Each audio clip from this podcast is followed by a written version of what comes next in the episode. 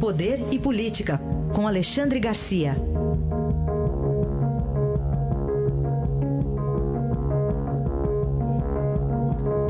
Bom dia, Alexandre, tudo bem? Tudo bem, Carolina. Bom dia. Bom dia. Começar falando então sobre uma nota que o Partido dos Trabalhadores divulgou ontem para justificar o patrimônio de quase 8 milhões de reais do ex-presidente Lula. Pois é, porque ficou estranho, né? Na, na, na ficha de pedido de registro da candidatura, estava eh, lá escrito profissão torneiro mecânico. Patrimônio estava dando quase 8 milhões. Né? Todo mundo estranhou assim, e agora saiu uma nota dizendo que foi fruto de palestras entre 2011 e 2015, 70 palestras para 41 instituições como Microsoft e Pirelli. Fiz a conta, digamos, vamos baixar um pouquinho, o resto era outro tipo de patrimônio, 7 milhões em palestras, a 70, tá 100 mil reais a palestra. Eu, eu que faço palestra, fiquei sonhando com. Claro que eu não fui presidente da República, né, mas, enfim, é um bom pagamento por palestra. Agora, uma outra coisa uh, estranha que eu vi ontem, uma foto muito, muito simbólica. O Haddad com uma máscara de Lula. Parece que sintetiza o, que vai ser essa campanha eleitoral. É verdade. Bom, fala também sobre o Pezão, que é de carona com três desconhecidos, é isso?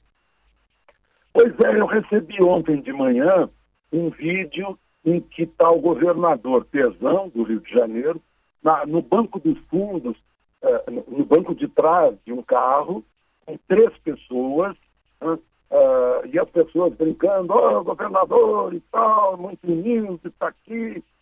E, e, e, a, digamos, a parte fake da notícia né, dizia que era um miliciano.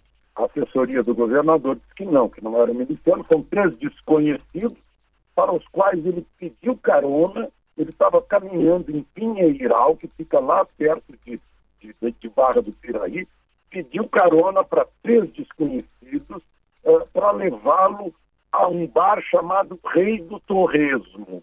O dono do carro, segundo a nota, se chama Creidomar. O sujeito que filmou é o Wallace. E o que estava ao lado do governador era o Anderson. Né? Aí eu contei isso hoje para o colega, o colega disse, mas vem cá, ele quando vem a Brasília, que é mais segura que o Rio, ele está cheio de segurança, uma imensa comitiva, claro que tem condução, que coisa mais estranha.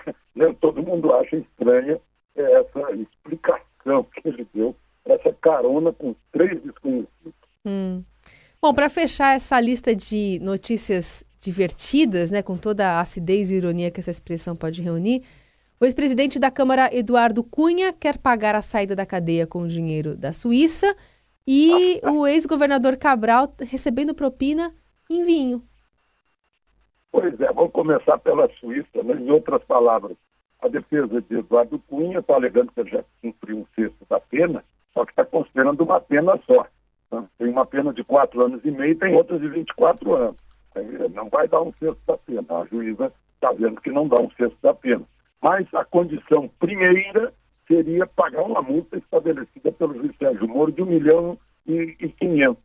Então, eles estão pedindo também que retire 1 milhão e 500 da conta bloqueada na Suíça de 7 milhões e 300 mil para pagar a multa uh, uh, exigida pela justiça brasileira. É um negócio assim, se a gente contar para um suíço, o suíço vai rolar no chão de rir.